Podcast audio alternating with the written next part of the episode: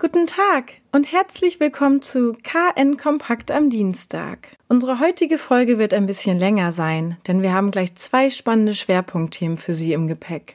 Showdown in Schleswig. Dort verhandelt morgen das Oberverwaltungsgericht über die Klage der deutschen Umwelthilfe gegen das Land zur Luftreinhaltung auf dem Theodor-Heusring in Kiel. Ziel der Klage ist ein Fahrverbot für ältere Dieselfahrzeuge auf der schadstoffbelasteten Stadtautobahn. Auf dem Abschnitt zwischen Barkauer Kreuz und Waldwiesenkreisel war der gesetzliche Grenzwert von 40 Mikrogramm Stickoxid pro Kubikmeter Luft im Jahresmittel von 2012 bis 2019 in jedem Jahr überschritten worden. Das Land ist beklagt, weil der Luftreinhalteplan für Kiel Sache des Umweltministeriums ist. Die Stadt Kiel ist vom Oberverwaltungsgericht beigeladen, das heißt zusätzlich geladen. Vor dem Prozess sagt Kiels Oberbürgermeister Ulf Kämpfer zuversichtlich, Angesichts der Gründlichkeit, mit der der Luftreinhalteplan erarbeitet wurde und der guten Werte auf dem Theodor-Heuss-Ring in den ersten fünf Monaten 2020, bin ich sehr optimistisch, dass das Gericht keine Fahrverbote verhängen wird. Tatsächlich haben die Stickoxidmesswerte auf der Stadtautobahn sich zuletzt deutlich verbessert. Aber auch Professor Remo Klinger, der Rechtsvertreter der deutschen Umwelthilfe, zeigt sich siegessicher.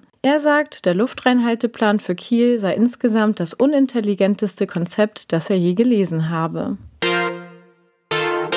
Wie wir bereits im Podcast berichtet haben, funktioniert die Corona-Warn-App nicht auf älteren Smartphones und benachteiligt somit insbesondere ältere Menschen und sozial Schwächere. Drei Kieler haben nun eine günstige Alternative entwickelt. Ein Warnarmband, das nach einem ähnlichen Prinzip funktioniert wie die App und den Träger per LED-Lämpchen warnt, wenn dieser mit einem Infizierten in Kontakt war. Es sei dadurch kein Konkurrenzprodukt zur App, sondern vielmehr eine Ergänzung für die Menschen, die durch die App nicht erreicht werden. Die Entwickler hoffen nun auf Unterstützung aus der Politik, denn in der Corona-Warn-App für Smartphone können Nutzer selbst per TAN oder QR-Code melden, wenn sie einen positiven Testbefund bekommen haben. Beim Armband geht das nicht. Um die Daten trotzdem ins System zu bekommen, sei eine Kooperation mit dem Gesundheitsamt nötig. Das Entwicklertrio ist bereits mit der Landeshauptstadt Kiel und der Landesregierung im Gespräch. Wenn alles gut geht, könnte das Armband schon nach den Sommerferien für ca. 35 Euro in den Verkauf gehen.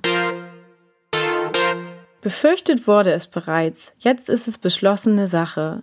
Die Karstadt Sportsfiliale im Nordlicht in Kiel wird schließen. Das wurde am Sonnabend auf einer Betriebsversammlung verkündet. Für die Entwicklung der Innenstadt ist das Aus für Karstadt Sports ein herber Rückschlag. Denn die Filiale ist nach dem Rückzug von Intersport Knutzen am Europaplatz Anfang 2019 das einzige Geschäft in der Holstenstraße, das sämtlichen Bedarf an Sportartikeln abdeckt.